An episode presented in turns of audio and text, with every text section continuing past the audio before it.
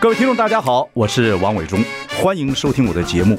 我的节目名称是那个，哎，哎，呃呃，我我说到哪里了？对对对对，我节目就叫，哎，我说到哪里了？ 很高兴跟大家见面。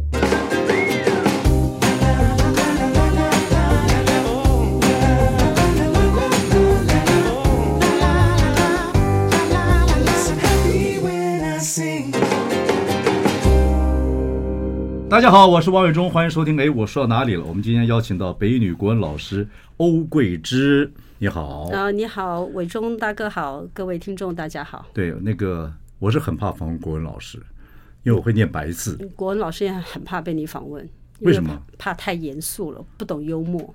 呃，我想想看，我从小长大的国文老师，不会有一个，我们家中有个高三的国文老师，他口音非常重，基本上没人什么听得懂。是但是他会念诗，哎呦，你们今天我我跳，我们就跟他一起全高三时我们就全部人跟他一起念，结了很多 忧，太快乐了。对对对对，所以我对国文老师有时候会因为你们的认字啊各方面都很清楚，然后不能念白字。但我第一个要先问你一个字，那个时候我跟蔡康永对一个字一直有争议，就南辕北辙，我是南辕北辙，到底怎么哪个才对？这恐怕不同地方的、呃、有不同的读音吧，“撤”跟“折”这两个字都有，可能一个是语音，一个是读音。对，没辙了，像北方人讲没辙了，对对对没辙了，就是那个路那个是车道没辙了。有。有些字我也不晓得为什么在不同的地方有不同的读音。比方举一个，我们说那个西湖十景，那个苏堤，苏堤春晓，朱棣对他们都念苏堤，我们这边苏堤就，嗯我们这边提防，他们会说堤，他们那个字就对念对堤。松柏长呃江南青，大嗯堤，嗯，松柏长青，他们念松柏长青。那松柏对。那我也不知道为什么有这样读音上的差距，我也那问你过那我学生的问到你这种问题的时候，你怎么办呢？我就说，呃，不同地方的读音，可能他们会受一些方言的影响，所以因而有一些不同的。不同的发音吧，那有时候可能是因为时代，有的时候是因为地方。因为我有就这两个发音，我也问过我的声韵学的老师，啊大学声韵学的老师更研究，可是老师也没给我答案。声韵学的话，念诗词比较有趣，对不对？有很多是都是、呃，是对对合诗落音词是嗯是对诗词会有影响，因为可是声韵学很抽象很难啦，因为以前没有录音机这些东西，所以现在的人所留下来，就是你从文字上面去想象那个什么叫做俄化音，什么又叫什么音，对什对么对对音，就呃要凭想象， ，OK 所以很难读得好。 OK。这一次那个什么，因为一零八课纲，您在一个研习会里面哦，然后就说一零八课纲课纲啊，会让所谓历史碎片化啊，国文这个这个所谓的中文的浅叠化啊、是很多学科的落后化啊，是等等等等。您发表了一个一一些言论，比较积极的就是文言文这个事情。是是是对，您觉得文言文被删的太多了？是啊，那我觉得，我觉得对了，我也觉得中国文化是很精髓的一个东西，是啊。可是我您会不会，您是不是会后来动气了，或者越讲越火，会不会？啊其实我觉得没有哎、因为嗯我那、我是事前前一天晚上写好稿子的，嗯，因哦你为有写稿子我那有方法嗯写稿子，所以我照着稿子念，我觉得就是不会念错。嗯那但是我这人说话。一不小心会让别人误以为我很 激动，那你但是教课会这样子吗？呃，有的时候会啊，因为你会随着课文的情那景、学啊。生，北影的学生这么优秀又有趣，他会跟你讲，老师您激动了，您我激动说了，我就呃，没有人这么质疑过我，他们可能已经习惯我的风格，所以我就会随着那个课文情绪、作者什么起呃情绪的起伏变化，我就会有我有哦，有时候是温柔的，嗯哦有时候是呃可爱的，有时候是三八的对，就这你样。像我若我说我说我有很少跟老师聊天，嗯、但是呢，我大概你大概看出来我是什么样的学生了啊？对，爱发问，爱调皮，是嗯是，哦但是我也尊师重道，就用我的是方吗法？。你不对呛老师的吗？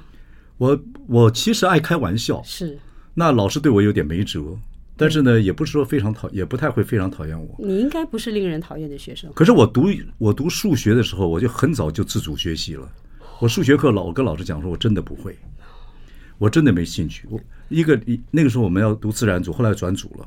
一个礼一天四个小时数学课，我老师这四个小时我我就坐第一排最后面，我一都坐那位置。我每天看蓝天白云，我说我真的觉得我在浪费时间，让我看别的书好不好？我老是看，因为我平常也爱调皮啊，干嘛的，我也爱跟老师沟通，就是交换意见。老师那不管你了，确实不管我了，我就看传记文学，我就自己看书。哇，了不起耶！那那个时候你的老师也这样心胸非常开阔哎。那你的分数怎么过？考试怎么过？不是，我只要数学不及格是一定的，我是英文过了我就不留级，哦，不留级就 OK 了。我们那是留级制度，如果死档主科一科死档没关系吗？没关系，哦，是跟你 OK 们跟现在不太一样，因为我们离开学校太久了。是是是我现在就用老师跟你跟你报告，假如我是你老师，我如果今天访问你是北一女的学生，穿个绿衣服的话，我会跟你讲说，老师那天你讲的很好。如果说从中国文化那方面去讲的话，我觉得很好。但是，一讲到政治啊，一批评到民进党，又在选举期间，我说你一就会就会就会歪掉。是老师，你歪掉，我是这样讲。呃你这你你会这样就我是这样认为了，很可呃惜。是是是是我我，但是不在这个时候发言，其实也没人理你，可以，所以他会歪，我觉得这个我就没没办法主导你。就要承担，就是这样对对嗯对对，那起码这个议题是引起注意的。对的，那我又不是第一个讲的嗯人，我说我也不是讲的最深入的一个人，我其实只关注我，或者是说只清楚我国文这一块。对。我说我是老师，我会跟你聊天，是我会讲说我是观众，我是是学生的话，我是老师我看在，我觉得你很有勇气。是那你认为中国文化是我们很棒的精髓，不应该是乱起丢掉。对文言文呃少了，我觉得都合理，我觉得都很好。但是老师在在这个时间，我觉得这个东西，你讲到政治方面，可能会让你的力量薄弱，有点可惜。其实我没有要歪到政治，但是呢，嗯别人就一直把我往那边拉，那又一天到晚被很多人问，哎，某人某某人说什么，那你要回应什么？嗯，所以我其实我刚开始的回应就是。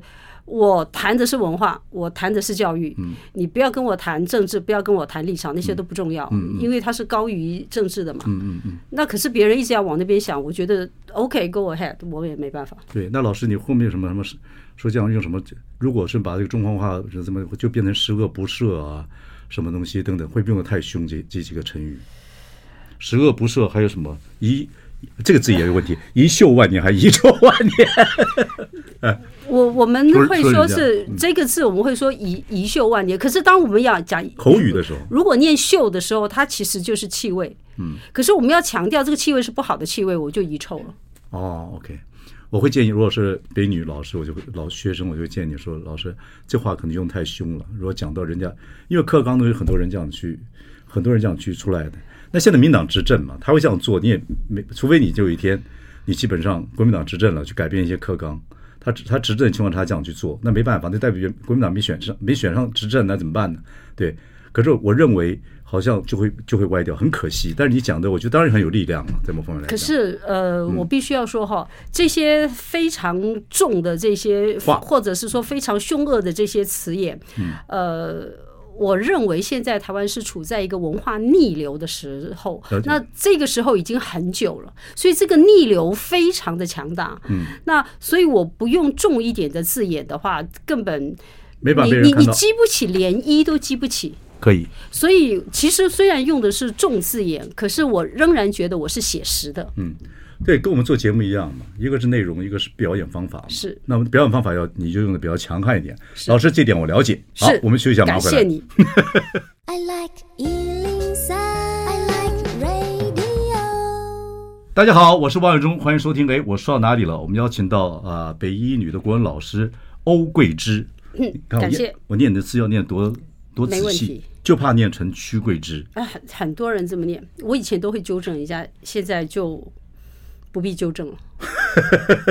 就是人家会慢慢去去找嘛，对不对？去找到底是什么？因为碰到这个字一定会想要怎么念。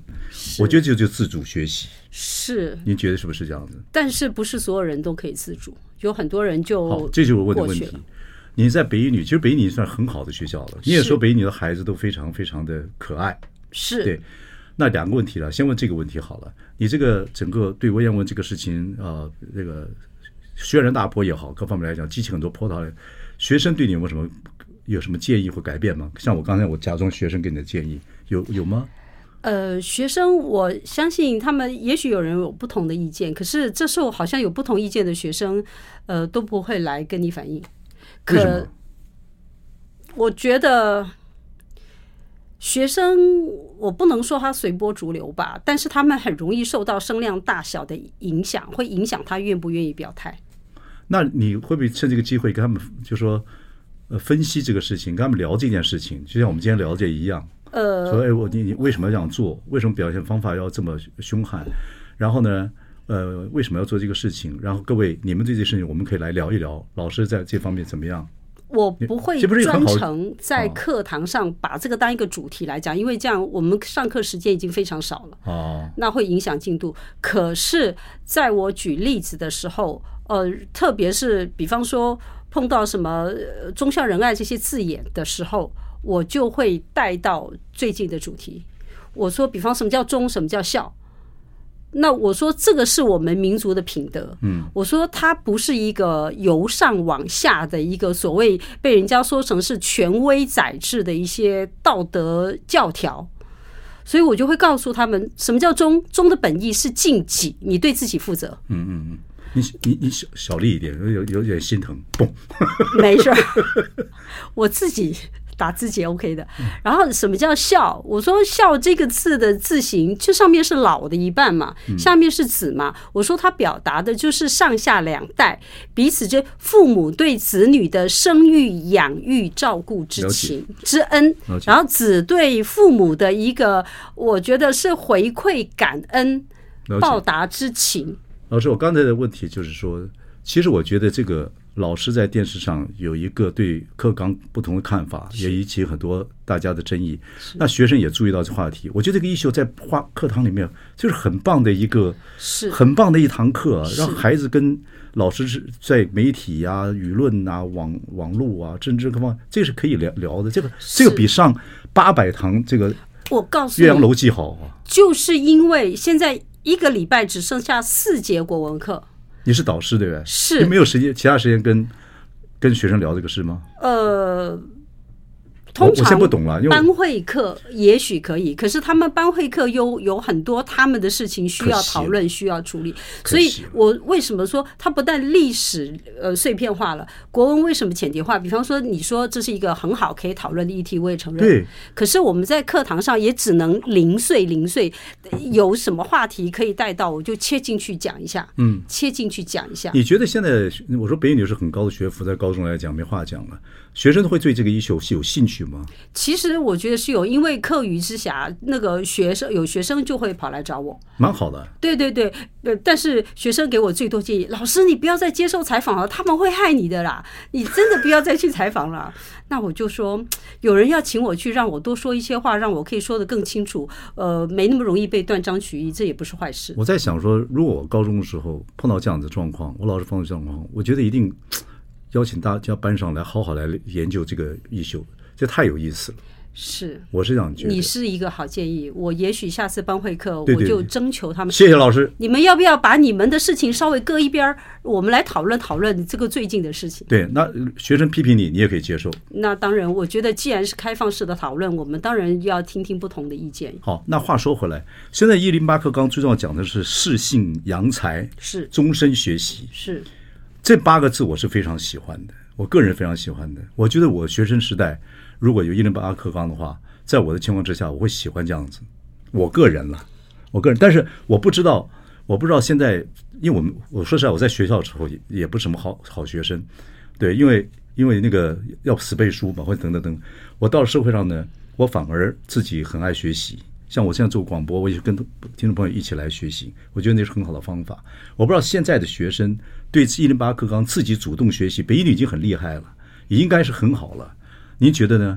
是他们到年纪可以自己主动去觉得是缺什么东西或怎么样？而且现在 AI 时代一大堆来东西来了，很多人觉得学文学或学很多东西会觉得没有前途等等等等。你觉得呢？我其实要说哈，适性扬才这个，嗯。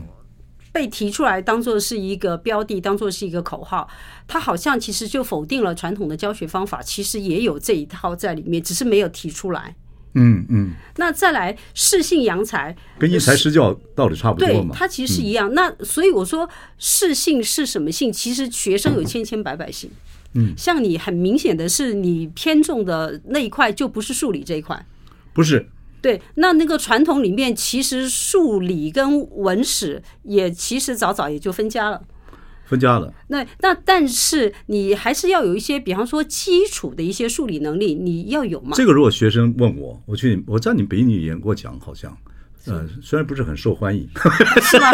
你怎么怎么发现你不受欢迎没？有开玩笑，我在北影女跟那个家长会演过讲，我是说，如果其实我对我数学完全不理数学这个事情，我是后悔的。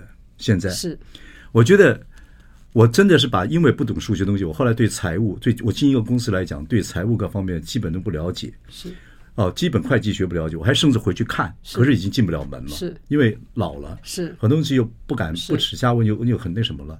我觉得我是后悔的，所以我会，我就像人终身学习是很重要的事情。我若在我若你我你问了我老了，我遗遗憾什么？遗憾我当时数学的时候烂到这种程度，而且我拒绝他了。是，所以、呃，嗯基础的东西没你没弄让好小孩适性扬才，这个我觉得传统的方法或是现的方法都没有否定掉这个部部分。呃，问题是在于说，小孩在当下，他如果太快做了所谓你所谓的适性的一个选择，其实他当时那个性不见得认知很清楚。那就像你，你是日后才来后悔。那我们现在的小孩，你要他现在就自主去选择什么，其实他的认知未全面，而且他各方面的学科的一个基础能力其实还没有养成。这是你高跟中嘛，嗯这是你跟学生相处那么多年所得到的心得。当然，那其实就我们自己，就我自己的一个学习经验，我觉得也是这样的。高中是各科基础奠基的时候。那我觉得他呃有不无可否认，有人就是对数理不在行或是不喜欢，天生万物一样，也有人对就对文史，他就觉得我背不起来，我根本碰都不要碰，也对对对有。对对那你让他早早的就放弃掉了，那他其实日后要后悔，就像你一样，就来不及了，回不去了。好，休息一下，我们再来来谈谈这伊利巴克纲。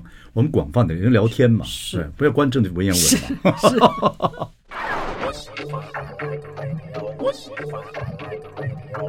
大家好，我是王永忠，欢迎收听。哎，我说到哪里了？我们邀请到最近，他说我也变网红了的北一女国文老师欧桂芝啊，我们今天就广泛的跟老师聊聊天，我像学生一样跟你聊啊，一聊您。客气，您客气。对对，真的真的，我也是学生，对对，我们大家都是学生。是我这个学生有问题之前就说，这个现在一零八课纲很重要的适性扬才跟终身学习是一个概念，所以很多东西在自主学习，让很多课程，甚至主要课程国文、英文、自然各方面都也也也课程也变少了，对不对？会变这个这个状态。是但是你觉得说很多基础教育其实还是要有的，就像我说，我到现在我作为一个成熟人来讲，我都快退休的人了啊，我都六十七八七八岁了。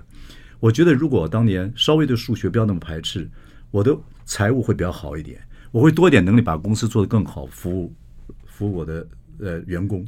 没错点，还好我娶了一个太太，是，那个太太总财务，那还好。对那你选对人我了，太太也快抛弃我了。 这么惨。不是， 他他也适性扬才了。OK，所以可是自主学习，我觉得是很棒的一个事情，也因为我们终身都在学习，这是一个很棒的事情。但是记住，您是真的发觉，您教了，您教也教了十五年的北一女，对不对？是 对，是，对，十五年的北一女，你看学生的变化，这几年的变化，真的很多基础东西往后落后，不管是国文，你讲的说国文、历史各方面来讲，是他对们来的时候就已经落落一大截了，谁来的时候，就是他们高一入学的时候，就比以前的北一女你就是发现，在一零八以前跟一零八以后入学的那个程度明显差别非常大。嗯，那很多老师这样感觉吗他？的每科老师都这样感觉，真的每科那老师，每个老师会像你这么积极的去讨论这个问题吗？大部分老师就是盛名，然后其实平常大家也没什么机会去表达意见。然后啊他、他们就会说，哎，老这师个哎基层都没有声音，传道授业解惑，哎，是，可是我们就是平常教学现场互相抱怨啊、这个国文老师跟数学老师讨论的时候说啊，这个国文越来越越来越差，一篇作文错十个字以上都有。呃，北一女你可以想象，那数学老师说啊，我们数学还不是一样，那个什么什么都教不完啊，没办法了，现在个时数变这么少，有什么办法？大家变成互相在这个抱怨是一个常态。嗯，那但是这些抱怨的声音，因为你没有管道出去。那我这一次真是，我觉得是不是瞎猫碰上死耗子，我不知道，还是因缘具足。 OK，你正好把把文言文这个事情让大家知道，有些人赞成，有人觉得说封建，那不管另外一回事，至少声音出声音有出来嘛，对不对？这我觉得这个就是一个一个现象，对不对？让就是你，但是你真的感觉学生的层次是在落后的这么多年。你不管是语文能力，还是说那个思想的这、呃、思辨能力，都在退化当中。因为你我们国文老师最。你最简单从作文可以看到，你一零八以前，你学生，你看北英女的学生，他们写作文的时候，你有时候会有一些令你很激赏的一些想法，对创意无限，表达。嗯，可是现在这方自由嗯面，弱了，而且那个好的比例少了非常的多。我不能说完全没有了，还是有，嗯但是少的真的的确非常的多。这都是第一线老师一个真实的感受。那在这种自主学习，呃是建议他们自主学习有没有好的一面？总之有好的，不可能完全坏吧？呃，他的好的一面就是说，那些能力好的学生，他觉得说啊，他自己那个自主学习的时间，他自己发现了什么啊，他自己去学会了什么，也让他很有成就感。可是我要讲的是说，呃，自主学习没有人排斥这件事情对，终身学习这也是一个对的观念。可是自主学习，你是不是引导学生让他会自主学习？你给他题目让他去自己自主学习，而不是用正课的时间，一个礼拜挖了三节课，叫他待在教室自主学习，或是到外面去自己找资料，自那学生的三个小时的时间就大家放放飞。那百分之百的学生都在很认真的去查他的东西吗？不是，北一女都不是。你不要说一般学校，对，其实主动、好奇、有趣，对很多东西有点探险，对对，其实这个在这些东 aptitude 在本性 OK 方面。不见得有很多人这样子，这是属于半领导性个个性等等对等等，。不嗯所要以用课堂时间嘛。现在整个台湾社会哦，贫富悬殊很大，是，而且中央中以前中产阶级掉下来了，对，M 型化嘛。，对，第其实这个对一个社会是不健康的。当然台湾以前中产阶级，或者是以前的高中教育或高工高职教育，其实让人有很多很多的学习的方式。是对，那现在当然又又经过教改之后一塌糊涂了，我也看到一些状况了，等等等等。所以就是你说那种学生自己本身就是他自主自主力很强，那种学生完全不要担心的，对不对？对然后他自己会找方向，也会好奇来问你。是啊。我大概属于这样的学生，当然我当然没有多少成就了，但是我会会您太很好客奇气。另外，其实学生还是希望有人来辅导他，是是能够把，但是基础还基层工作还是非常重要。他比方说还没有学会跑就行，还没还他对自主学习的时候，如果他要学习的一个东西是超过现场老师的一个专业，那你其实是没办法引导他的。嗯嗯嗯嗯。我的自主学习，他的那个终点都是排给导师，导师就坐在教室陪学生。嗯。可是学生如果他要学的，他去自主学习财经的问题，他是自主学习什么能源的问题，那我一个国文老师坐在那边，我能给他什么指导？嗯，你也不懂，对啊，因因为每个是性扬才嘛，每个人的性不同，他所选择的材料就不同。这时候，一个老师他只有一个专业，他能给学生什么引导呢？你们在那个自主学习过程在课堂上是准他们划划手机的吗？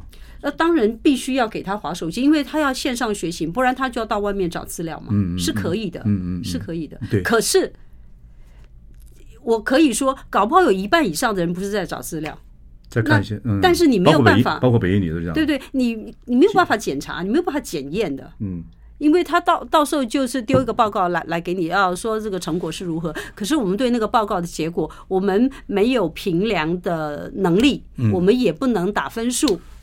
其实看作文可以看出一个小孩子的思虑，是各方面来讲，像我们创作东西要创作一个剧本或创作一个节目，我们大概会有一个中外古今，现在是流行什么，然后我们创造什么这样一个米字图形图案在里边转。我们写剧本已经到了进到血液里面去了。你说我问我一件事情，我现在都会讲这中外古今什么东西，不完全。不完全都是会会到位，可是至少想法是如此。那现在流行什么？现在创造什么？我要找一个特别来宾，我为什么找你来谈？那我第一个想的是，我要创造一个不同的跟你聊天的内容，我不要谈那个文言文，是我要谈这个学生现在高中学习，创意的哎部，分，创意部分这种孩子并不多。是可是如果你让我去，在我有机会去跟这些孩子讲，我会把我这一生经验，我自主学经验告诉大家。我告诉你，你就是那个传统教育那个年代出来的，对那你这个中外古今，你那个底子我是自有己的，自我对你是有有的。可是现在的小孩就是没有中外古今的那个底子，没有，或是说非常浅层。好，这就像我说，这就台影响到创台造湾力现在很多戏已经没有大陆做的什么雍正王朝啦，是是没有什么治大水的啦，没是有、啊没有历史，说这个类别没有了，对创作人来讲很可惜。你最多就从清末开始创作，假如就在是台湾的话，台湾恐怕不止这一块没有了，台湾可能永远只能有那种什么，我我我不要举例子，免免免得好像又会得罪到对什你么。讲话小心， 是，我现在必须老师你非常讲话小小心一。点。是。 好，我们回来再跟我们欧老师聊下去。 I like Ealing Sound. I like radio. 大家好，我是王伟忠，欢迎收听。哎，我说到哪里了？我们邀请到北一女的国文老师欧桂芝，欧桂芝老师这件人，引起轩然大波。不小 心的，因为文言文他觉得课纲里面文言文删太多了。但是我说，我说您的方式当然是把这个事情给讲出来，然后用的方法比较激烈一点，用的用的成语比较激烈一点，所以让他看到这个问题。我跟老师研究是说，我觉得我觉得已经发生的事情是无法不好改变的，是政治、社会、经济、文化这么多年来。我觉得民党执政，他一定有他的政策跟方针，不管他是怎么样的是心态，是改变不了，除非有一天别的党上去，是啊、那就起看政治人物怎么努力了。可是我觉得做老师会像我，比如我们讲到历史，我就刚才给你举例子，我不会去，我我要我就会跟大家讲说，我思考模式，我会想说，很可惜我们的戏剧跟很多东西的变化没有苏东坡了啊，没有岳飞了。我做过一个戏是岳母刺字时，媳妇儿是不答应的，我好像看过，对，很多人小孩子不懂岳飞，不知道是岳飞，但是岳母刺字时，媳妇儿是不答应的。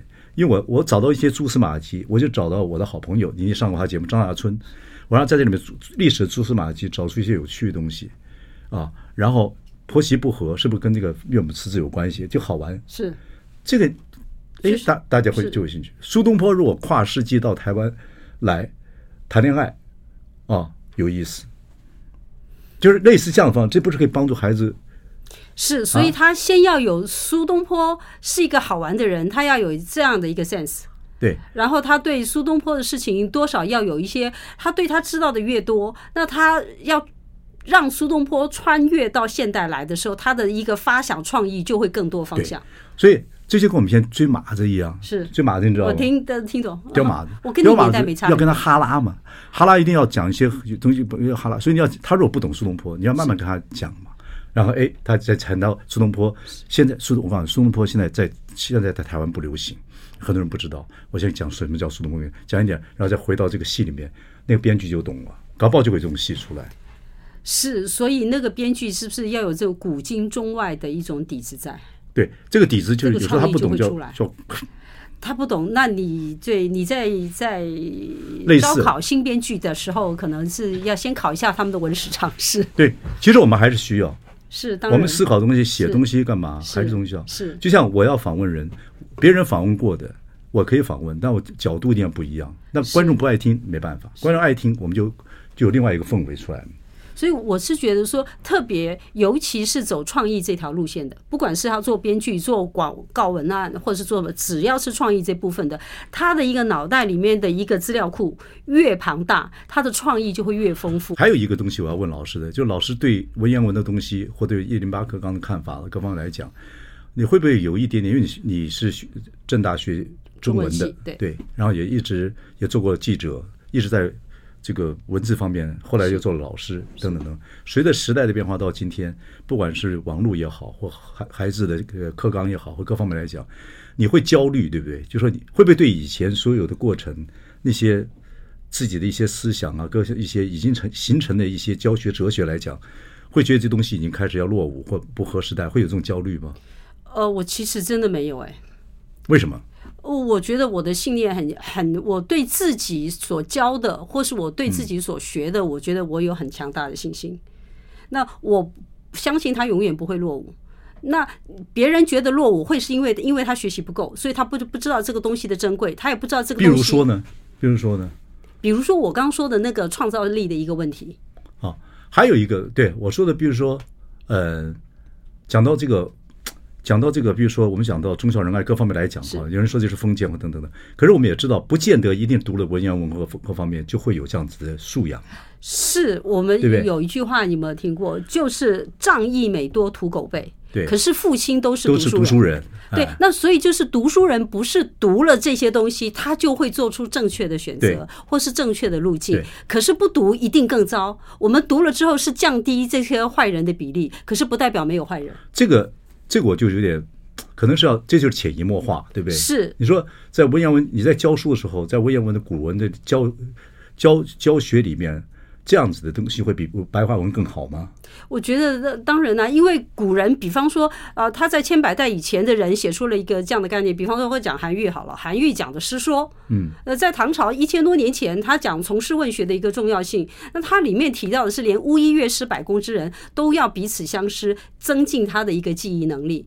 那你读读书人却这样子有所谓知识的傲慢，你不肯向别人学习，那你那你永远只固守在，比方说以现在的话说，就他的经验累积。你固守在自己的专业领域，你别的什么都不会，嗯那你也不愿意向别人学，那你怎么能开阔嘞？师说我们师说我们那个时候就有了，对呀、好像所以这个概念你放到现代来，我还们是现通在你说我们希望你现在老师被要求说要跨界学习嗯嘛，或是说跨跨领域的教学嘛，我们也是必须如此嗯啊。那所以说那个要彼此相识，这个彼此是包括不同领域的人， OK，所以你现在你现在当然已经还在从你做老师的，还在充实自己的国文是跟呃文史的一些基础。你到现在还会看一些诗词，或看到一些古古文的里面，还是有很多道理会喝起书来说，真好，对不对？还是有这种不是说还是，而是我可以呃这样不夸张的说，全部其实都可以搬到现在来，那个呃那个通则完全是合用的。只是古代跟现在它的时空背景不一样，我访问过一个医生，他写过两本书，他是学精神科的，他就是用古人，他就觉得是古人好几个得忧郁症是的，是，那个书就写得很好。我在节目里面说过，都是很这个反而这一套熟悉的方法，反而不是中国大陆可以想出来。这个这个医生想就很有意思，他讲这每一个人什么李清照啊，什么各方面是是是后主啊、李后主啊，还等还是还有这些人，其实都有忧郁症，很有意思一本书。还有所喝以酒，嗯这些人可能喝他酒就是酒瘾借为着什么写作来疗愈了自己，对对走对出了所谓生命的出口。对，这个就是很有意思的事情是。所以这本书，这两本书，我觉得你教国文的时候，是，你看你没看过这两本书是吧？呃，您说说看，书名是不是那叫什么？就疗，就是从古人得过什么忧郁症这个，你有看过我？我大概听过，可是我没有读读你过不这，本你书。这这叫听听我们节目啊！所以还有老师不不，还有老师没有我看因为东西听你的太节目，好了？我挨骂了，你知道吗真的为什么？我这件事情爆发之初，因好，为为什么？我们休息一下，马上回来。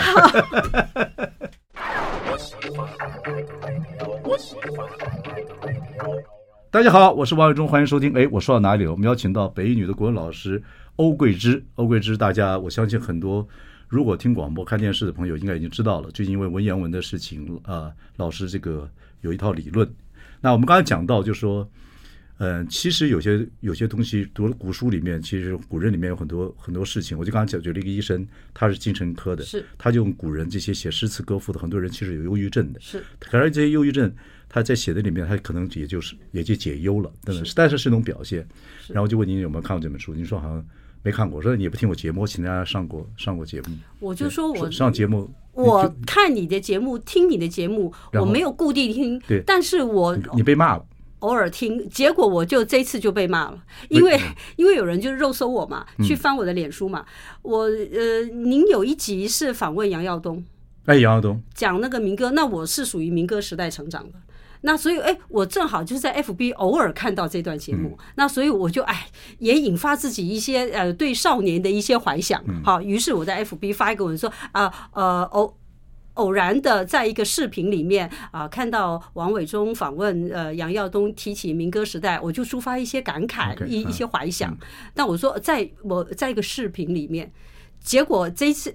事件爆发，就有一个人跑到我的脸书去留言，还是他在别地方骂我，我忘记了。他就说这个老师他是白痴啊，他根本不能与时俱进，影片跟视频都搞不清楚，他看的是影片不是视频。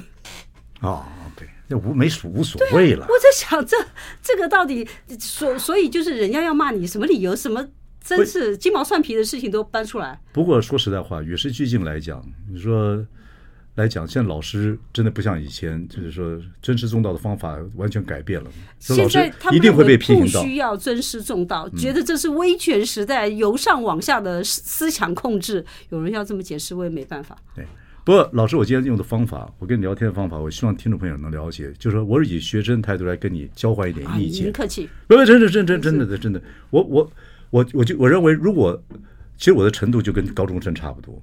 那在这种情况之下，能跟老师聊天，其实是我就觉得是一种方式，是好的方式。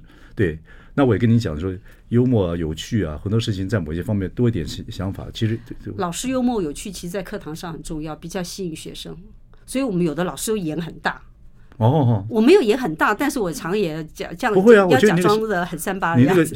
你那个笑容里面，其实我看到的地方有些小女孩的样子，蛮有我趣哦是的。，那蛮有是趣嗯有学生跟我说，老师你知道吗？你有时候很幼稚。我说哦是哦，我说我跟你们在一起我要装小啊，嗯，就这样子。不过读这个当老师当了十五年，在北一女，对不对？是。还是有非常有趣的一些过程，对当不对？然，在北一对女，我觉得当趣老味师也还很是大。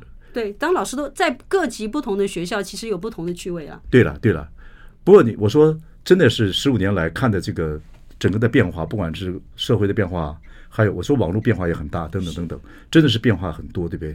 你怎么去迎合这些时代啊？这自己怎么感觉学生一直都在变化？因为你还是你啊，你会有一些自己的一些是想法，我觉嗯得会有一些基本的一些原则是不改变你的。有没有这几年来有些自己一些因为学生的改变，会有或教纲的改变，自己会有一些改变？嗯，呃，会，你要调整跟学生互动的方式。怎么调整？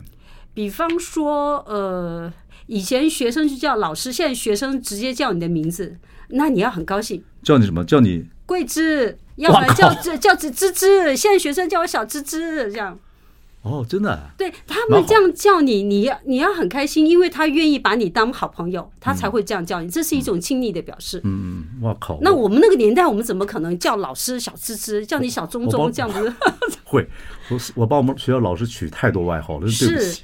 是，那现在学生如果帮我取外号， 呃，他们要叫我外号我也 OK。比方说以前有学生，呃，跟同事大家都这样叫我，因为我们我们家的女生是欧贵什么欧贵什么，所以我们家女女生，我的姐姐们，她们从小到大被同学取的外号就欧贵欧贵。嗯啊，欧贵 Q 什么的，嗯，那呃，学学生说，呃，也有同事说，哎，我们叫你欧贵好不好？因为觉得比较顺口。我说没问题啊。他们说真的吗？我说真的啊，没问题啊，我不觉得有什么啊。那学生也叫我欧贵啊，那我 OK。所以我们有些时候也是要跟学生要学习，是，对这个那过我程觉得学习年轻人的一些呃讲话的方式，你可以跟他们比较亲嗯近。可是有一个原则，就是因为现在网络时代，因为也匿名的关系，很多人习惯了尖酸刻薄，把尖酸刻薄当做真性情，这当就做不 OK 了嘛呃，？当做幽默或什么对，嗯这就不 OK。我就会告诉他们，幽默跟尖酸刻薄是两回事。嗯这个时候，我发现他有，我觉得你。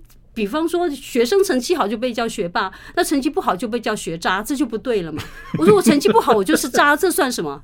我说品学兼优，品在学前面嘛。嗯这时候这个道理就要讲一下了。 OK OK OK。我想最后要问您一个问题是：经过这个事情是啊，我觉得您是冬天饮冰水，冷暖自知啊，是对。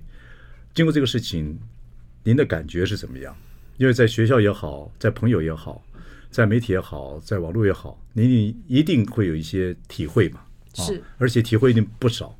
到这个阶段了，已经过了这个事情已经已经我对，对应一段该时间是了已经尾声快结束了吧？我总觉得选举过后，我就觉得我自由了。不是一个，反正这个也是一定也也蛮好的一个经验了。是啦我觉得你面对是媒体了的是，您的体会是怎么样？我的体会就是，永远说真话，你就不必怕挑战，因为你表里不一，你永远说了一个谎，你要去圆另外一个谎，嗯，那你永远到最后自己打脸自己。嗯，那我不管什么媒体问我什么话或是什么问题，我回答的内容它是一致的，它的起码它的精神是一致的，嗯，那其实对学生来讲，我也一样。比方说，我有时候上课举一些例子，现实的例子，他们不能接受，会觉得你很奇怪。可是现在他们会发现，我上课举的例子跟我在回答媒体问的话，我举的例子其实差不多。嗯，他就起码会。觉得说啊，你不会上课在我们面前好，好像呃随便讲，到外面你就不敢了啦，那个麦克风堵着你，你就不敢了啦。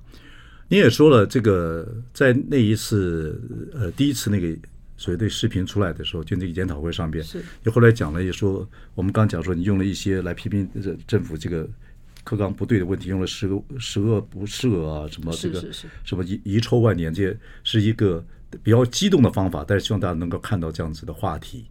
对，那如果你再来一次，就是你像我们今天聊过天了，嗯啊、我也给你一些我这个做媒体的一些经验啊。如果再来一次，可是我们的环境没有改变，我还是会这样。嗯因为如果这个课纲不改， 老师你不接受我意见，不是重点是说，如果这个课纲不改，其实各学科能力弱化，这个持续就会持续下去。嗯嗯嗯。那所以你对学生的未来的竞争力，它的确是有强很大有的没有影响。学有没有你教了十五年，有没有学生回来看你，跟你讨讨讨论一下就以前我们上学的时候有些事情啊，等等等等，或有他们现在等等，还那不他少。他们的体会怎么样？那他们，我问他们说，我对文言文的一个说法，你们认不认同嘛？就会回来找你的，一定都是认同 的。